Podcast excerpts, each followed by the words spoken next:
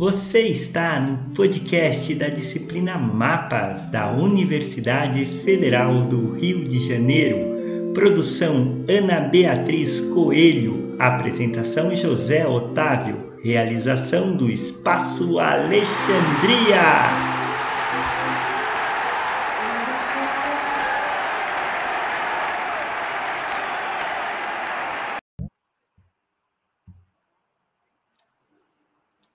Sejam bem-vindos à disciplina Mapas. É, eu sou José Otávio e vocês estão no Espaço Alexandria da UFRJ. Vou abrir aqui a minha câmera para iniciar essa aula de hoje. Olá, tudo bem? Olá, boa tarde. Boa tarde. Vamos ver se a gente está ao vivo. Vamos ver como que é, é, se a gente já conseguiu entrar. Estamos ao vivo. Que bom! Sejam bem-vindos à disciplina Mapas da UFRJ. Essa é uma aula é muito especial. Ela está dividida em duas partes. Eu sou José Otávio e nós hoje vamos falar sobre a origem do Homo sapiens na primeira parte dessa aula e na segunda parte, vamos ter dois convidados muito especiais, a Ana Clara e o Luciano Bitieri, que vão falar de história em quadrinhos, pesquisa e vão contar como que se faz um doutorado, que precisa é, de alunos da graduação ajudando, um trabalho em conjunto. A gente vai aprender hoje muito sobre isso. Mas a aula aqui, é, a gente começa com essa, essa eu vou me colocar aqui só para eu poder me ver. É, nós estamos aqui com a aula Origem do Homo sapiens. Eu pergunto para vocês como que surgiu o homem? Para isso a gente tem que pensar um pouco como surgiu o universo, como surgiu o nosso planetinha Terra, como surgiu a vida da Terra, né? Aqui nós temos a minha imaginação aqui do lado que o Homo sapiens ele nasce mais ou menos pronto. Ele nasce com um cérebro muito parecido com a gente. Muito, muito, muito tempo atrás, ele já fazia arte. Ele já pintava nas, nos paredões, nas e aqui nós temos uma mulher pintando um bisão, né? Isso é na Europa. Aqui se, no Brasil se pintavam capivaras, onças, pessoas, né? Então a gente vai ver isso. É, oi, Elton. Oi, Viviane. A gente já está com o pessoal aqui, já no YouTube. Vamos ver se está tudo certinho. Olá, Paulo. Olá, Renan. Olá, Fernanda. Olá, Heloísa. Sejam bem-vindos. Chamem todos para começar a aula, né? E a gente vai, vai ver aqui essa continuidade. Então, o universo que a gente conhece tem mais ou menos 13,8 bilhões de anos. Isso é muito tempo, muito tempo mesmo. É, é até difícil de a gente entender e imaginar. Imagine que nossa vida, se a gente viver muito, muito, muito, a gente vai viver 100 anos, cento e pouquinho, 90 anos, 80 e poucos. Então, pense quão maior, né? Quanto tempo esse universo está aí. Falam que ele surgiu com Big Bang, que existe aí muita história nesse universo que fez as primeiras estrelas, essas estrelas fizeram explodiram e criaram estrelas secundárias e o nosso Sol é, o é secundário, terciária deve ser ou até ou até quaternária, né? Uma, uma estrela que já vem de outras estrelas. Olha que interessante, né?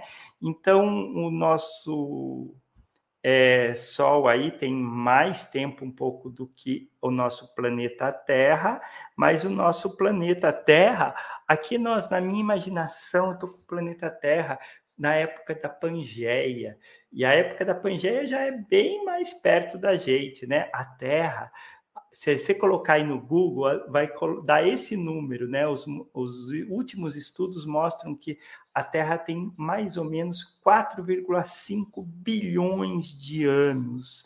e passou por várias. Era um planeta aí de uma bola de fogo, sendo atacada por várias coisas na formação do sistema solar e que ela foi se resfriando, resfriando, ganhou é, mares, atmosfera. E, aí, e teve uma época, isso daí já faz bastante tempo, menos de 300 milhões de anos e mais de 200 milhões de anos, que existiu Pangeia, né? E Pangeia era um, um, único continente, mas antes disso já existiam outros continentes únicos, separados. A Terra é, é, tem movimento e é interessante a gente pensar nisso. O universo 13, 4, 14 bilhões de anos, a Terra 4,5 bilhões de anos. Olha quanta coisa deve ter acontecido nesse tempo, né?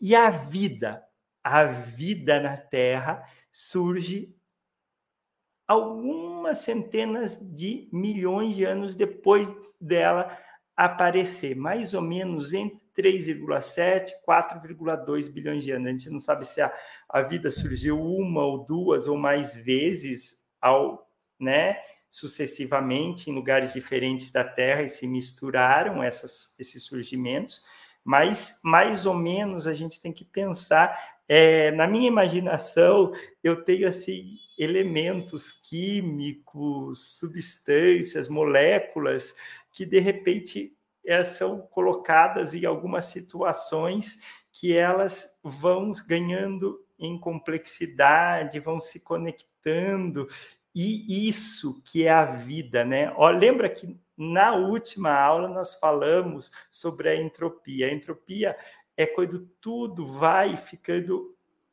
mais energia, mais caótico, né? E a vida é o contrário. As coisas vão ficando mais em ordem, vão se organizando. E aconteceu esse milagre da vida no nosso planetinha. A gente não sabe, deve, pelas probabilidades, deve existir vida, a gente não sabe de que forma, em outras partes do universo.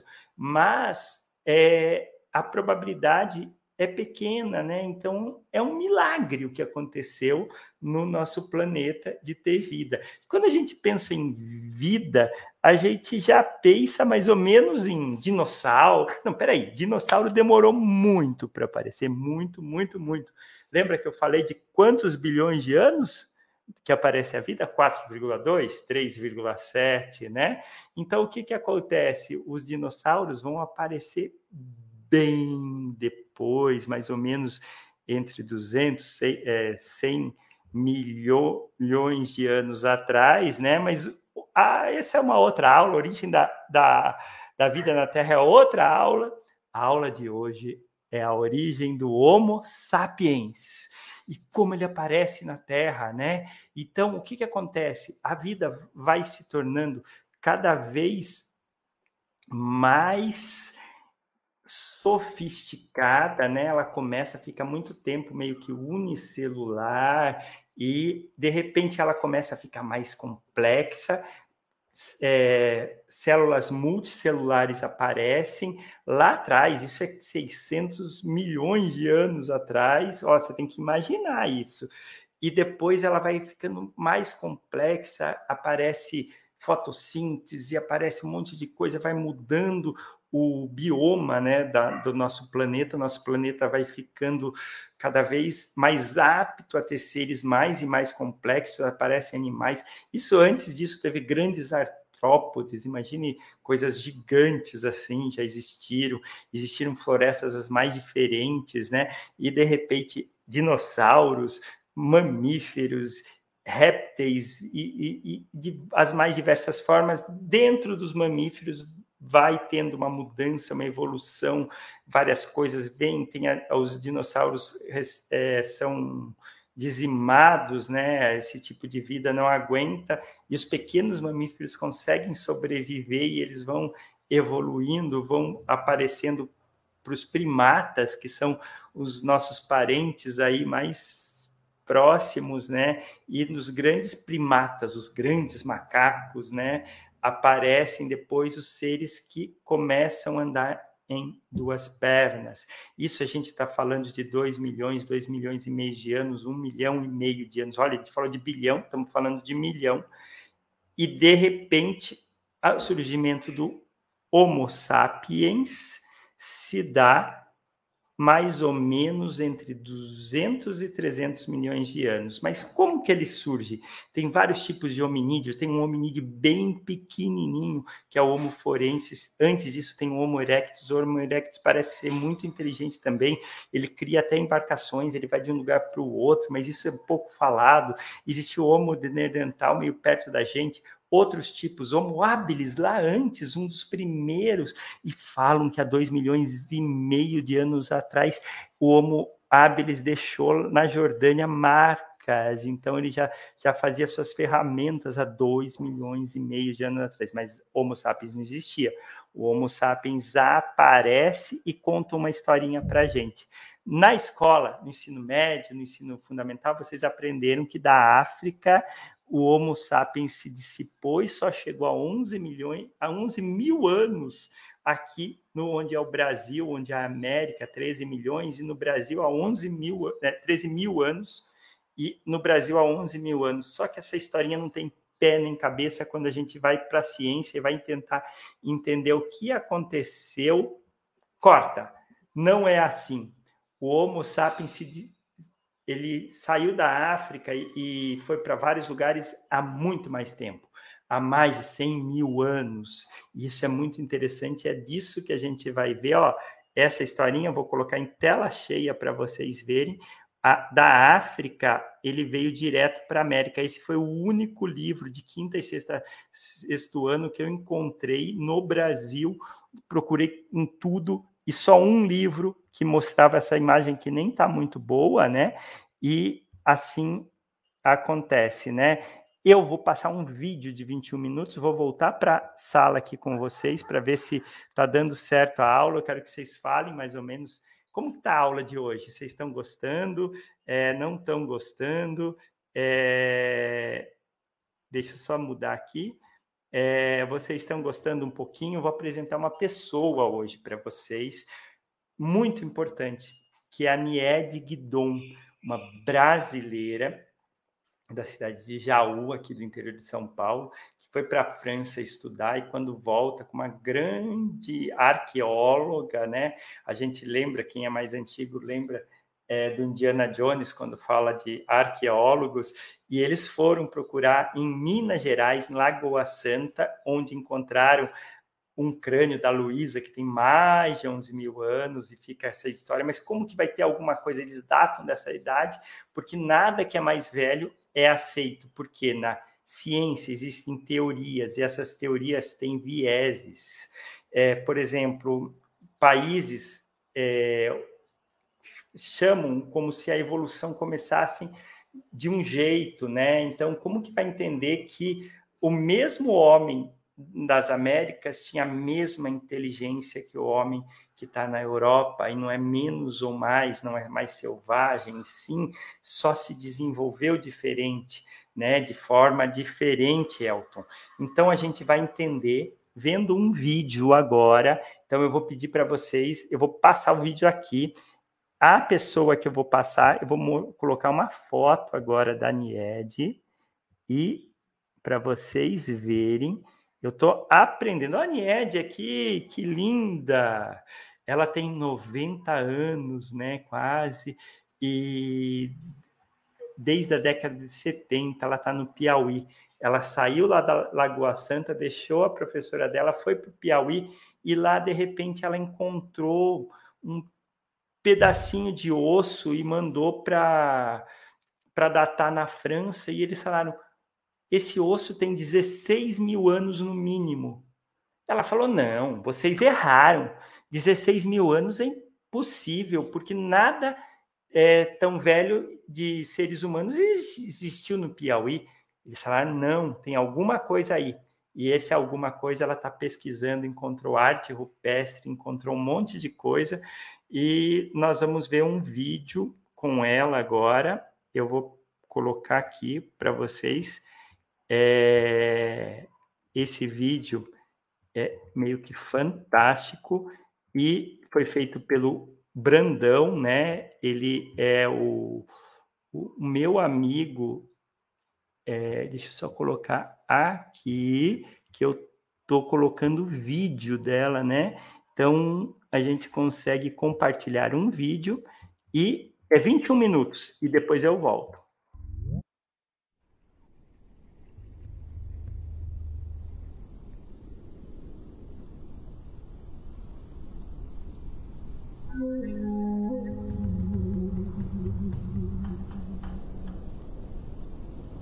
Parque Nacional Serra da Capivara, sudeste do Piauí. Criado em 1979 e ampliado em 1990, o parque abrange uma área de proteção ambiental de 1.350 quilômetros quadrados, pouco maior do que a cidade do Rio de Janeiro. Situado numa fronteira entre duas formações geológicas de uma época remota em que o mar chegava até aqui, no atual semiárido do interior do Nordeste, o parque é uma das principais áreas de proteção da fauna e flora específicas da Caatinga. Essa paisagem deslumbrante guarda um dos mais preciosos tesouros culturais da humanidade. A maior concentração de sítios arqueológicos com pinturas rupestres do mundo além de registros de presença humana dos mais antigos das Américas. Não foi por falta de motivos que, em 1991, a Unesco inscreveu o parque na lista do Patrimônio Mundial. A conservação desse patrimônio cultural e ambiental, assim como a própria existência do Parque Nacional Serra da Capivara, deve muito à garra e à determinação de uma mulher, a arqueóloga Nied Guidon, que conheci em 1988, quando estive pela primeira vez no parque para registrar o trabalho dela e sua equipe para o programa Globo Ciência.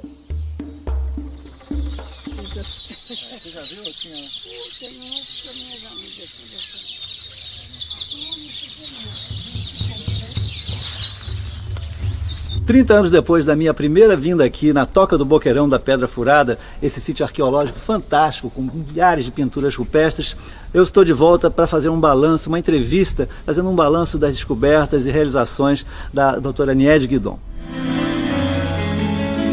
O abrigo natural formado por estas rochas de arenito atraiu para este local muitas e muitas gerações de caçadores pré-históricos, que deixaram suas pinturas como registro de sua presença e seus estilos de vida. Nas escavações feitas aqui, foram encontrados utensílios de pedra lascada, ossos de animais e restos de fogões primitivos com datações de até 50 mil anos. Depois de 10 anos de pesquisas e descobertas aqui no sítio da Toca do Boqueirão da Pedra Furada, a preocupação da doutora Nied Guidon agora é com a conservação desse sítio para que ele possa ser estudado e admirado por gerações futuras. Como é que a senhora está fazendo esse trabalho de conservação? Estamos transformando o sítio em um museu a céu aberto. Obtivemos a colaboração da Fundação Banco do Brasil. Já construímos esses muros de arrimo que impedem o desabamento dos cortes que ficaram da escavação que preserva aquela parte lá em cima, que é a parte mais antiga que está ainda debaixo de blocos, que poderá ser escavada no futuro, quando existirem tecnologias mais avançadas. Vamos construir uma passarela que levará o turista perto, na mesma altura das pinturas, mas a dois metros para não poderem ser tocadas. Três décadas se passaram, estamos aqui, doutora Ned e eu, no mesmo lugar, aqui no sítio do Boqueirão da Pedra Furada. Ned, esse tempo todo o parque se consolidou, o Museu do Americano se consolidou.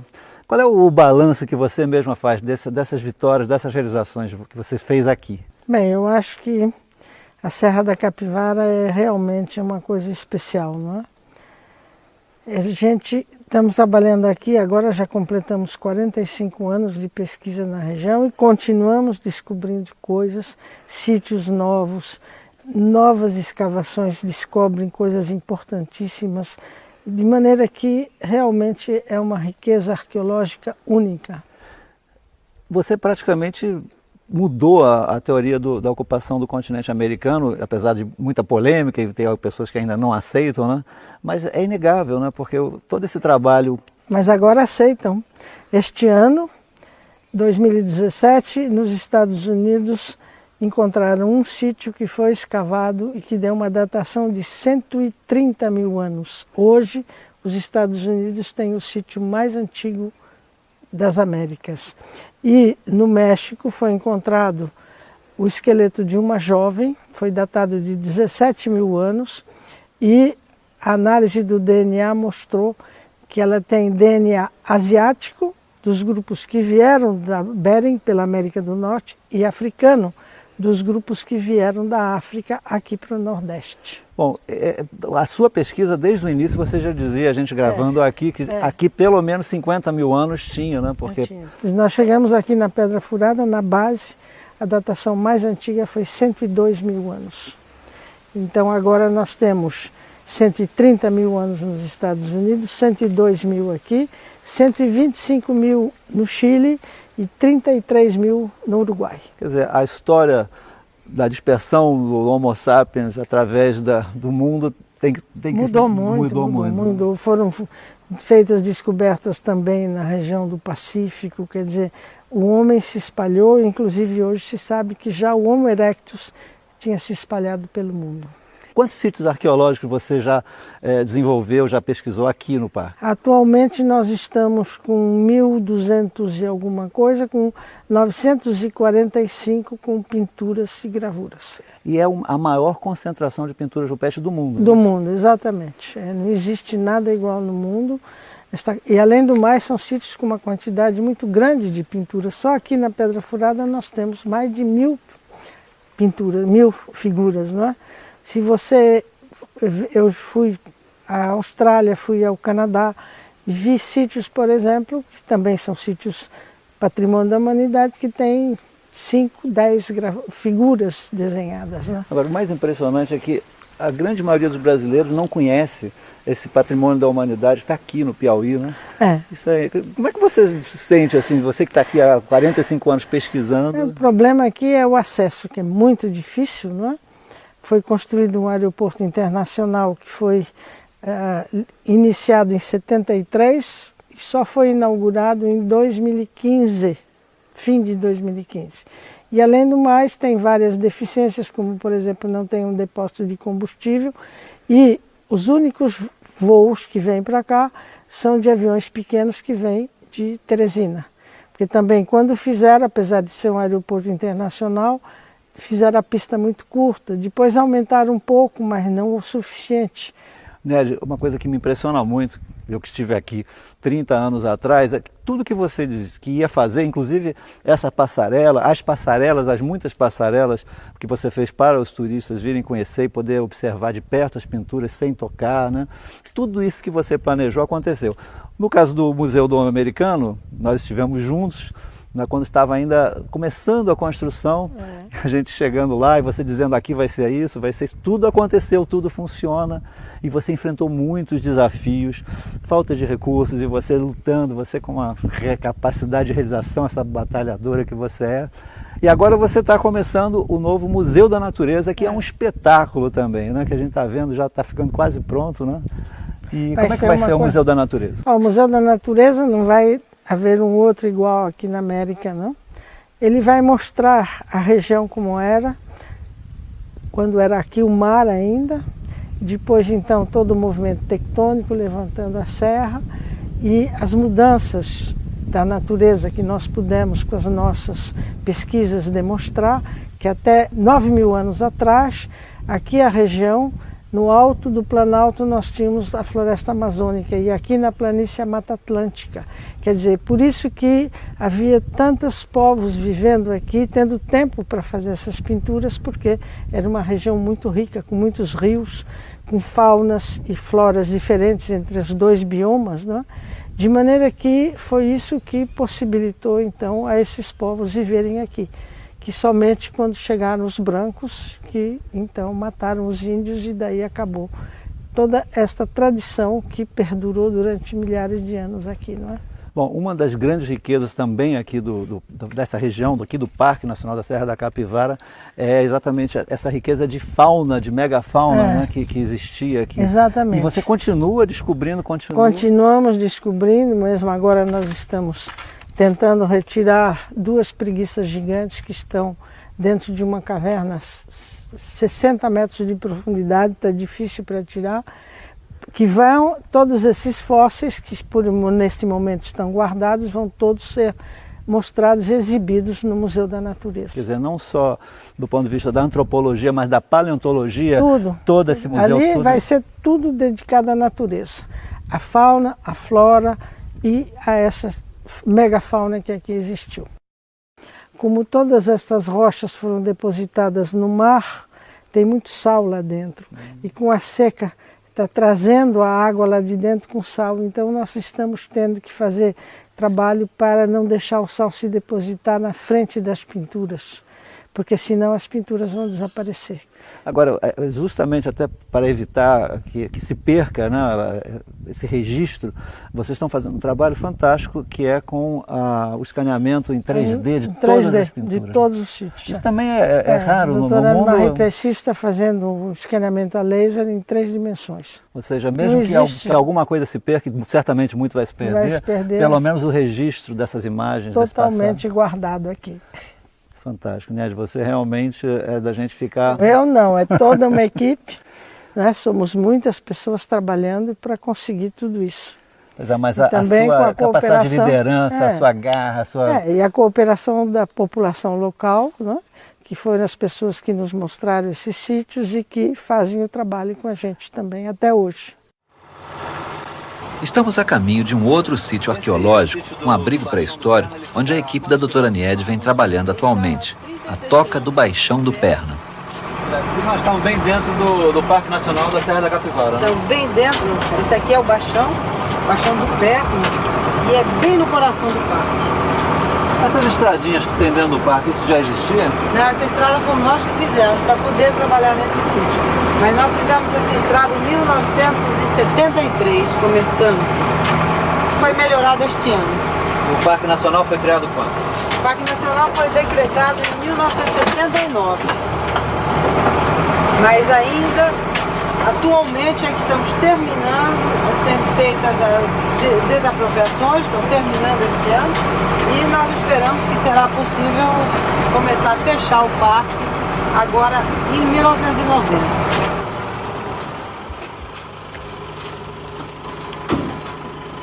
Esse abrigo aqui é excelente para preservar o homem que se instala da chuva, do sol e daquilo que nós pudemos ver pela escavação, os grupos de caçadores deviam vir se instalar naquela parte plana ali e durante certas épocas, por alguma razão, devia haver um, uma frequência contínua aqui durante muito tempo, que resulta em camadas muito espessas de carvão, de restos de comida.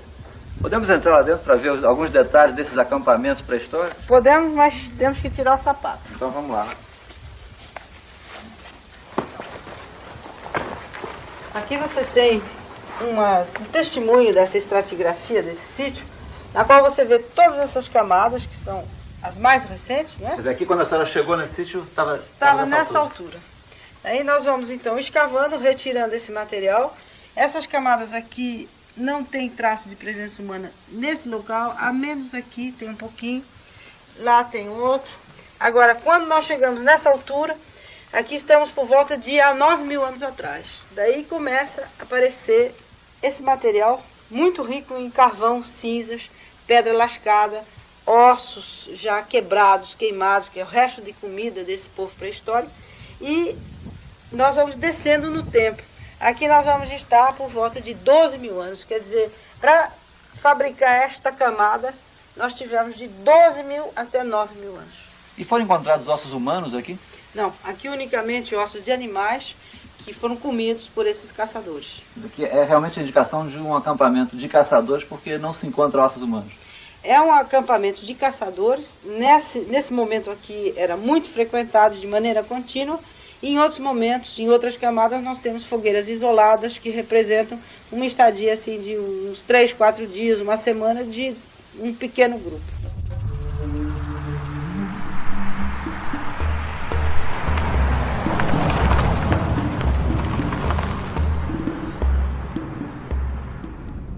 Então nós estamos indo para o sítio da Ilha do Boi. Ilha do Boi.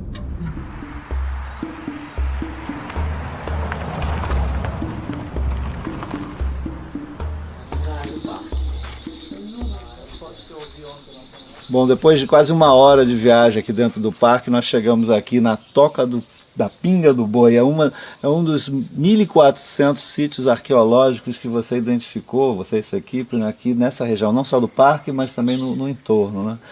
Ned, é, aqui a gente pode ver a preocupação com o trabalho de conservação dessas pinturas, né, para que não só as atuais, mas as futuras gerações possam ver ao vivo como esse, todo essa, esse legado, esse patrimônio cultural né, da nossa pré-história. É, nós temos aqui, então, não só neste, mas em todos os sítios do parque, está sendo feito um trabalho que é para preservar o máximo que se possa essas pinturas. Este sítio tem um problema de quedas d'água, tem uma queda d'água de um lado e do outro. E aqui escorria muita água, se pode ver na parede, estava destruída então essas pinturas. Inclusive com desprendimento de desprendimento de blocos com pinturas que estavam caídos no chão, não é? E então o que nós fizemos foi todo um trabalho para a proteção das pinturas com aquelas pingadeiras que não deixam mais a água escorrer e fizemos então desviar a água das duas corredeiras que tinha dos dois lados, não é?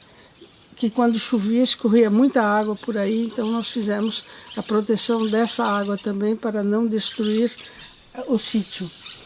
De maneira que depois nós fizemos também toda essa proteção que é para que os turistas possam vir visitar esses sítios e que eles não vão chegar até to poder tocar nas pinturas, não é como fizemos em todos os sítios. É como se a gente estivesse aqui no Museu do Louvre da pré-história. é. Ou seja, as pessoas podem contemplar sem precisar sem, tocar. Sem né? tocar, exatamente. Né?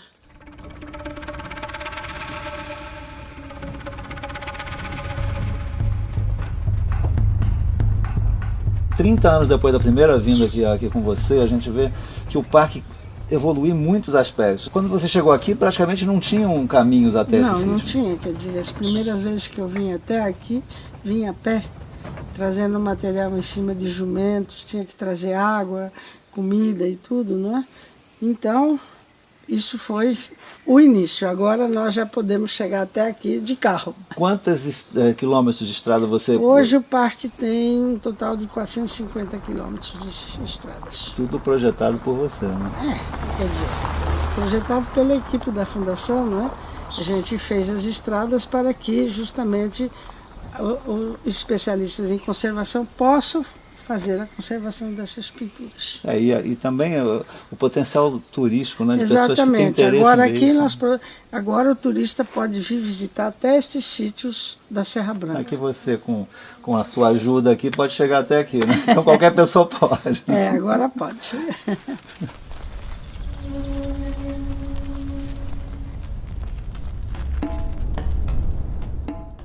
Você trouxe uma transformação para muito melhor do lado social aqui para essa região, que era muito, muito pobre quando É. você chegou aqui, né? Era muito, muito pobre, mas hoje nós temos aí, então, vários, não só através da arqueologia, trabalhar na fundação, mas também trabalho no museu, vai ter este outro museu, que já está criando emprego aqui, e temos também a questão do turismo, não é? Então, de maneira que realmente nós temos que pensar que é um patrimônio da humanidade, e os patrimônios da humanidade atraem milhões de turistas. E você, bom, você pensou não só do ponto de vista científico, da arqueologia, da antropologia, mas também, por exemplo, você que criou aqui a cerâmica da Serra Capivara, que hoje é valorizada em todo É, o Brasil, está sendo exportada aí com uma qualidade. É, né? para a Europa, para os Estados Unidos.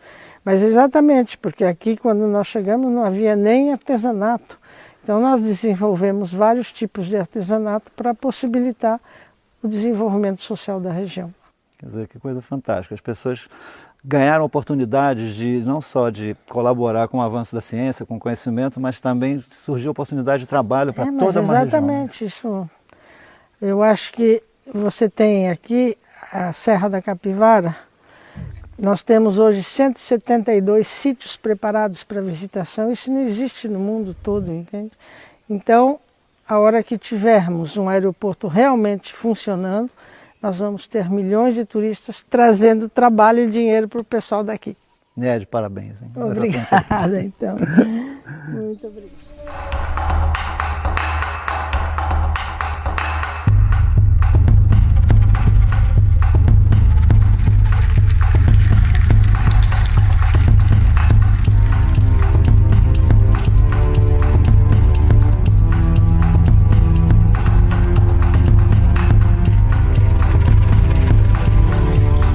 Vocês estão gostando? Então o Sérgio Brandão, né, que produziu isso, é meio, meio que incrível, né? Eu vou deixar rodando aqui. E é muito incrível tudo isso e vou vou parar agora, né, que acaba essa história. Deixa eu só é, parar o vídeo. E toda a equipe, olha quanta gente na equipe técnica, né? É, vocês estão me vendo, então vocês gostaram do esse vídeo da Nied? Ele traz assim um, a realidade, né, de alguma coisa que a ciência pode ser modificada é, por estudos profundos em regiões que não são as tradicionais. Ela mudou simplesmente a história da ocupação humana, né? É, nas Américas. Isso é muito incrível é, de nós entendermos. É, a NIED é maravilhosa, ela traz um conhecimento, um trabalho, uma consequência no jeito que ela faz ciência, arqueologia, entende o ser humano, né? E, e eu, eu fico encantado de ver esses vídeos, de acompanhar. Eu, eu trouxe uma reflexão aqui é, para fazer com vocês. O Sérgio está aqui, olha que surpresa! O Sérgio, que nós acabamos de assistir o vídeo, está aqui com a gente. Sérgio, seja bem-vindo ao UFRJ e à disciplina Mapas. Isso é, é um prazer imenso. Sérgio Castanheira Brandão, seja bem-vindo. Estamos hoje falando da NIED. É, estamos sem o seu áudio. Só clicar aqui no, no botãozinho. Não, ó, vamos só é, colocar o áudio enquanto o Sérgio está colocando. Ele, é, acho que eu não estou escutando, será? Tá me ouvindo agora? Ah, agora ouvindo. É um prazer rever pois é, você. É, é um prazer ver... estar com vocês aí. E a Négia, realmente, eu tenho uma grande admiração por ela. Acompanho o trabalho dela há uns 40 anos já. E, e ela é uma guerreira, uma pessoa não só como cientista, mas como uma grande mulher, uma grande realizadora. Onde ela chegou, ela transformou toda aquela região que era muito pobre. E não só as descobertas arqueológicas dela levantaram grandes questões acerca da dispersão do Homo sapiens a partir da África, né? porque aparentemente é, os achados dela é, jogaram muito mais para trás, muito mais tempo, a presença de Homo sapiens aqui na América do Sul e possivelmente no continente americano. Mas é, é um prazer estar com você e parabéns aí pela, pela aula. Ah, Sérgio, é, eu quero perguntar a sua descoberta, quando você conheceu ela, e vo, você não conhecia essa história antes, assim, quando não. você entrou em contato, como foi? Porque a gente aprende, os nossos estudantes ainda aprendem. Eu fiz uma pesquisa e só encontrei um livro didático que fala é, dessa questão da África, na Paraíba, é uma escola na Paraíba que usa um livro que, que tem é, essa questão, né? Da NIED, e agora tá vários outros livros aparecendo, mas a gente não conhecia, a gente achava que veio pelo Estreito de Bering, lá da Rússia, e, e atingiu aqui. Como que foi você descobrir essa riqueza lá é, no Piauí, conhecer essa grande mulher? Bom, uh, eu, na década de 80, eu era uh, repórter e diretor do programa Globo Ciência, na TV Globo, e que era um programa que era como se fosse um... Eu saí do, do Globo Repórter para fazer o Globo Ciência. A proposta era exatamente da gente fazer reportagens com cientistas uh, através de, enfim, do Brasil e fora do Brasil também. E eu soube da, que ela estava fazendo essas escavações lá no Piauí, numa, num artigo na revista Ciência Hoje. E aí eu entrei em contato com ela, perguntei se ela é, se importava de eu levar uma equipe de televisão para filmar lá o trabalho de campo dela. Ela me recebeu muito bem. E foi a primeira vez, inclusive, que ela deu uma entrevista para um programa de televisão com uma equipe de filmagem e tal. E, e eu fiquei também assim deslumbrado com o que eu vi lá né, e com as pesquisas dela. Aí voltei inúmeras vezes, perdi até a conta, porque ao longo de. A primeira reportagem, vocês devem ter visto aí, foi em 1986. E aí depois eu voltei várias Você vezes. Você ganhou até o título de comendador lá na região, não é verdade é, isso? Isso aí foi uma homenagem da Prefeitura de São Raimundo Nonato pelo meu trabalho de divulgação, os trabalhos dela. Estamos com Sérgio Castanheira Brandão, uma das pessoas que mais lutou pela divulgação da ciência, criador do Globo, é, é, Globo Ciência, Globo, Globo é, trabalhou na BBC antes com divulgação científica, é, tem um canal, né, o Ver Ciência, isso? Isso. É, e, e, e, aí e traz para a gente é esse lado, né? Como que é, nós temos que olhar para a ciência e é interessante, é, ela fala que lá, aquela região, ela encontrava há 9 mil, 11 mil, 12 mil anos a Amazônia com a Mata Atlântica. E é, ela brinca até se o Éden existiu, foi lá, né? Uhum. É, é, uma, é uma questão assim, a riqueza, e isso deu tempo para as pessoas também é, não lutar só pela sobrevivência, e a arte né, aparece com essa, essa força, né?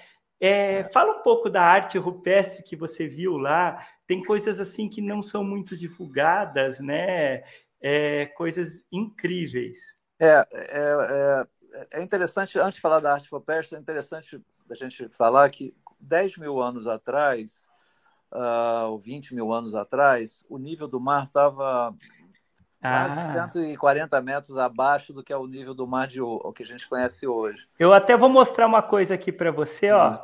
Olha só, a gente está com o mapa que mostra isso aqui, eu vou colocar na tela. Uhum. Eu, exatamente isso que você está falando, 130. E segundo a NIED, eu fui procurar isso, demorei para achar, Sérgio, você sabe que eu sou curioso. Teve uhum. um momento de clima 100 mil anos atrás que foi mais, o mar chegou no, no seu máximo de mínima, que uhum. é, chega-se quase 300, 250 metros. Imagine como estava mais fácil cruzar, de, várias ilhas apareceram aqui entre África e Brasil. Não é Exatamente. É Não, então é muito provável que a, a, por volta aí de 100 mil anos. É, é... Olha aqui, ó, vou mostrar aqui os dados. É muito legal a gente ver os dados, né? É, ó, 100 mil anos atrás teve essa mínima que foi muito rápido. A, a temperatura caiu, né? É, mais ou menos de 4, a amplitude de mais de 12 nesse. É, foi a maior amplitude de diminuição, o que fez o mar aflorar. E ela fala bem isso, é mais ou menos 110 mil anos, 105 mil uhum. anos. É bem é o tempo que ela fala que o homem chega aqui, né, Sérgio? É, exatamente, ela já chegou a, a, fazer datações é, de mais de 100 mil anos lá na, na, na Serra da Capivara. Né?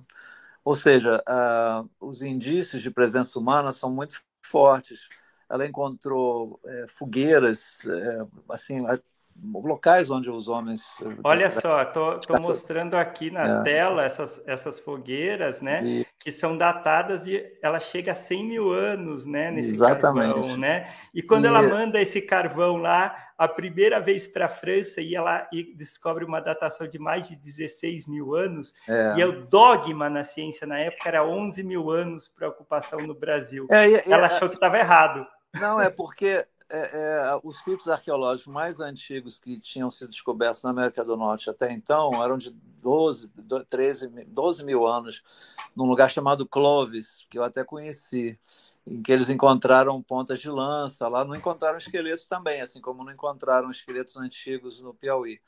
Mas encontraram vestígios de ferramentas de pedra, e aí eles achavam, se lá era 12 mil anos, como que podia ter é, gente há mais tempo aqui, né, ocupação na, na, América do Sul, já que eles teriam vindo da América, da, da, através do Estreito de Bering, até a, a, América do Norte, então eles achavam que teria, teriam que ter chegado muito depois na América do Sul. Só que a hipótese deles terem vindo antes, 100 mil anos atrás ou mais, é, através da, do, do, Atlântico, que estava no nível muito mais baixo, através de ilhas, né?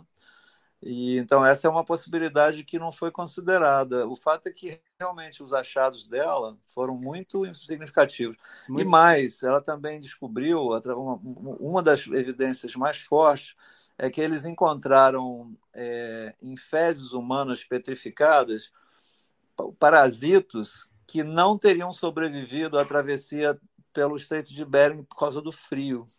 Então, eles teriam que ter vindo para chegar aquele parasito na América do Sul, lá no Piauí, não poderia ter, eh, esses homens não teriam eh, ter passado por geleiras ou coisa assim, porque os parasitos não sobrevivem nessa temperatura baixa. Então, encontraram em fezes humanas petrificadas, é, que eles chamam de coprólitos, é, parasitas, é, vermes, né? ovos de parasitas que, que só existiam na África. Enfim, essa também foi mais um fator. Olha, é, essa é muito incrível, essa história, é. você não conhecia. Estou aqui também com os dentes, né? Que ela encontra e data de entre 30 e 40 mil anos, né? Então é. são coisas riquíssimas, né, Sérgio? Muito é.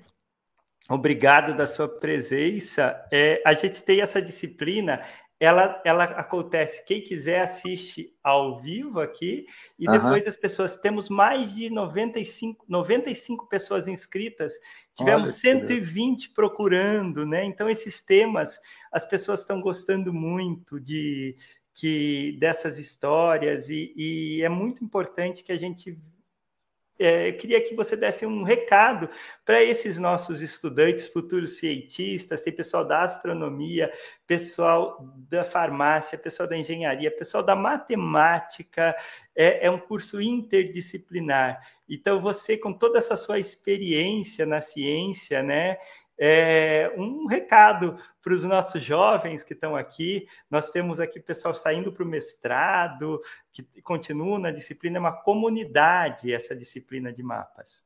Olha, é, bom, pela minha experiência, a, a minha curiosidade enquanto. É, eu, eu, me formei na UFRJ também em engenharia e acabei me dedicando ao jornalismo científico. É uma história longa, mas. E eu sempre tive muita curiosidade de conhecer é, trabalhos de de lugares do Brasil pouco conhecidos. E esse lugar, lá na Serra da Capivara, no, no sudeste do Piauí, eu recomendo que vocês é, considerem fazer uma visita, porque é realmente é um lugar fascinante. E depois do que vocês já viram aí na aula do, do Otávio, vocês realmente ver ao vivo é outra dimensão. E tem, é, além dos sítios arqueológicos, estão muito bem é, preparados para visitação, é, e tem guias, pessoas da localidade que a, a NIED, a equipe dela, é, foram treinados né, para receber os visitantes, e eles são muito bons, eles sabem responder as perguntas que vocês fizerem. E uh, então ir lá eu, é uma sugestão que eu faço de vocês colocarem isso é, como um projeto. Atualmente, uh, o caminho mais rápido de chegar lá é você ir até Petrolina, que fica na margem do Rio São Francisco. Uh, e de Petrolina, você pode ter voos para Petrolina. E, e depois de Petrolina ir de carro, é, tem ônibus também, mas tem você quem puder alugar um carro é, é uma viagem de duas horas e meia, três horas até São Raimundo Nonato e ali você. A PJ tem uma base em Petrolina, pessoal. É, ah, então. tem, tem uma base da parte de, é, de um dos cursos de ciências naturais, ciências da terra, né? É, é onde se faz trabalho de campo naquela região. Então, já, vamos pensar em alguma coisa, organizar, porque seria incrível. Quem sabe a gente ainda encontra o Sérgio lá e ele nos Seria maior prazer se você algum dia você. É, ele nos apresenta. A gente tem é, um projeto eu, eu posso... do Espaço Alexandria, que é. gente, até o Sérgio nos ajudou a fazer, né, com o patrocínio aí da, da FAPERG. Quem é. sabe a gente não organiza junto com o Sérgio. Olha, isso. uma excursão, eu teria uma excursão seria vocês. excelente. É. E, e, a própria Anied acho que ficaria muito feliz. De, ah, de... Vamos, vamos organizar um então. Vamos organizar. Nós, esse programa vira um podcast, a gente já pede a permissão para o Sérgio para o vídeo dele virar um podcast, né? A gente botou, colocou o vídeo aqui no meio e a gente coloca daí o, o link para o seu vídeo E, e a ideia nossa é divulgar, criar novos mecanismos aí e despertar curiosidade científica, né? E eu fico pensando é a cooperação, né? Eu acho que Darwin fala em alguns momentos dessas comunidades. Eu, eu, vários desenhos lá mostram as pessoas juntas, né? E, e para ter um, é, um ambiente, eu fico imaginando há 11 mil anos atrás aquela região, como a cooperação da floresta amazônica, do bioma da, da Mata Atlântica, de, os fungos, tudo aquilo não fez emergir propriedades que permitiram o homem ficar lá de forma tranquila, entre aspas, até de uma forma mais segura, né? Porque a pressão, a gente vai vendo os, os, a história dos hominídeos, vários momentos de pressão que a temperatura diminuía muito ou aumentava muito e os, os hominídeos precisavam mudar de lugares, muitos é, acabavam é, sendo extintos até, né? é, não conseguindo ter essa continuidade, mas eu vejo esses ambientes, né, Sérgio? A gente tem que estudar ainda muito o, o como era é a Mata Atlântica junto com, com a floresta amazônica. Então, eu acho que cabe muitos estudos no futuro e o homem é ajudou porque é, muito é essa dispersão, né? É, hoje é o, o, Parque Nacional Serra da Capivara e o Parque da Serra das Confusões, que é, que é uma área que também ainda está ainda... Conseguiram conectar os dois parques? Sim, eles têm um corredor ecológico que liga os dois parques. E, mas a, as pesquisas da Niel se concentraram mais na área do Parque Nacional Serra da Capivara, mas no Serra das Confusões também tem muitos sítios arqueológicos a serem explorados ainda.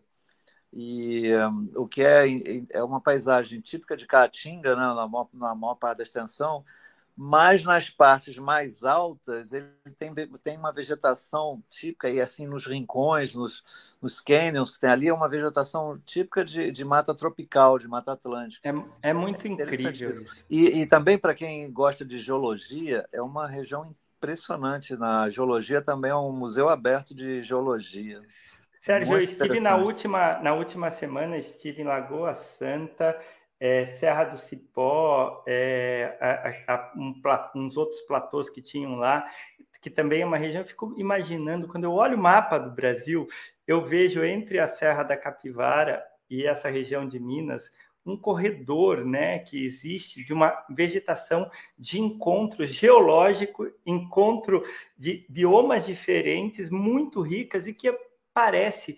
Quando eu olho lá, eu vejo pedras S que são colocadas em camadas mais baixas. Aquilo, quem colocou aquilo, aquilo não tem um padrão da natureza caótico, tem um é. padrão de ordem Nunca ninguém falou sobre isso. Eu ainda acho que existem muitas descobertas a serem feitas pelos oh, nossos jovens. A gente está só arranhando ainda no conhecimento da não só da ocupação é, do continente americano e da América do Sul, né? É, essa região do Piauí, por exemplo, tudo indica que ela já foi muito mais habitada do que ela é hoje, é, pela quantidade de, de, de, artefatos de pedra lascada, de pinturas. Né? Então, dá a impressão é que a, foi uma região densamente povoada é, por caçadores-coletores, né, por grupos humanos muito antigos. E a questão toda da, da, que leva mais longe né, da dispersão do Homo sapiens a partir da África, é, e quando teriam chegado à América do Sul, é, também é uma questão que ainda não foi bem ainda aceita é. círculos acadêmicos, mas a, a NIED ela, ela deu uma, uma reviravolta no, com as descobertas dela e do, da equipe. É muito interessante o trabalho. Muito obrigado pela sua presença. É, gostei Foi muito meu. de conversar. Quando voltar, vamos organizar então esse, essa nossa viagem aí com, a, com da UFRJ. Quando vocês quiserem organizar uma o viagem, Piauí pode ser o, o, o, nosso grande meta desse, desse semestre aqui. Vai ser um grande prazer. Foi um prazer ter você aqui. Volte sempre, fique à vontade aqui da nossa aula. Obrigado, queridos. Boa, boa aula aí para vocês. E Logo a gente envia o podcast do Espaço Alexandria, a Casa da Interdisciplinaridade. Quando o Sérgio é, eu comecei a fazer esse canal do Espaço Alexandria, nós pegamos com 200 pessoas seguindo. Hoje nós estamos com quase 1.300. O Sérgio deu dicas que eu estou aprendendo. Quero fazer o um curso com ele aí, pessoal, ah, de é olhar para a câmera, de poder falar melhor, poder expressar. E eu quero seguir essa carreira. O, o, queria deixar aqui registrado o Sérgio é um dos meus ídolos, assim, ah. dessa área de divulgação científica, com os programas tanto do Globo Repórter quanto antes na BBC. Assisto desde muito novo ele e gosto bastante, me espelho no Sérgio para tentar assim trazer ciência para todos. Um abraço, é uma honra para mim ver que a, que a gente conseguiu é, influenciar de alguma forma esse teu gosto também pela divulgação científica através da televisão. É um prazer. Muito obrigado aí pela oportunidade também de me dirigir aos seus alunos, Otávio.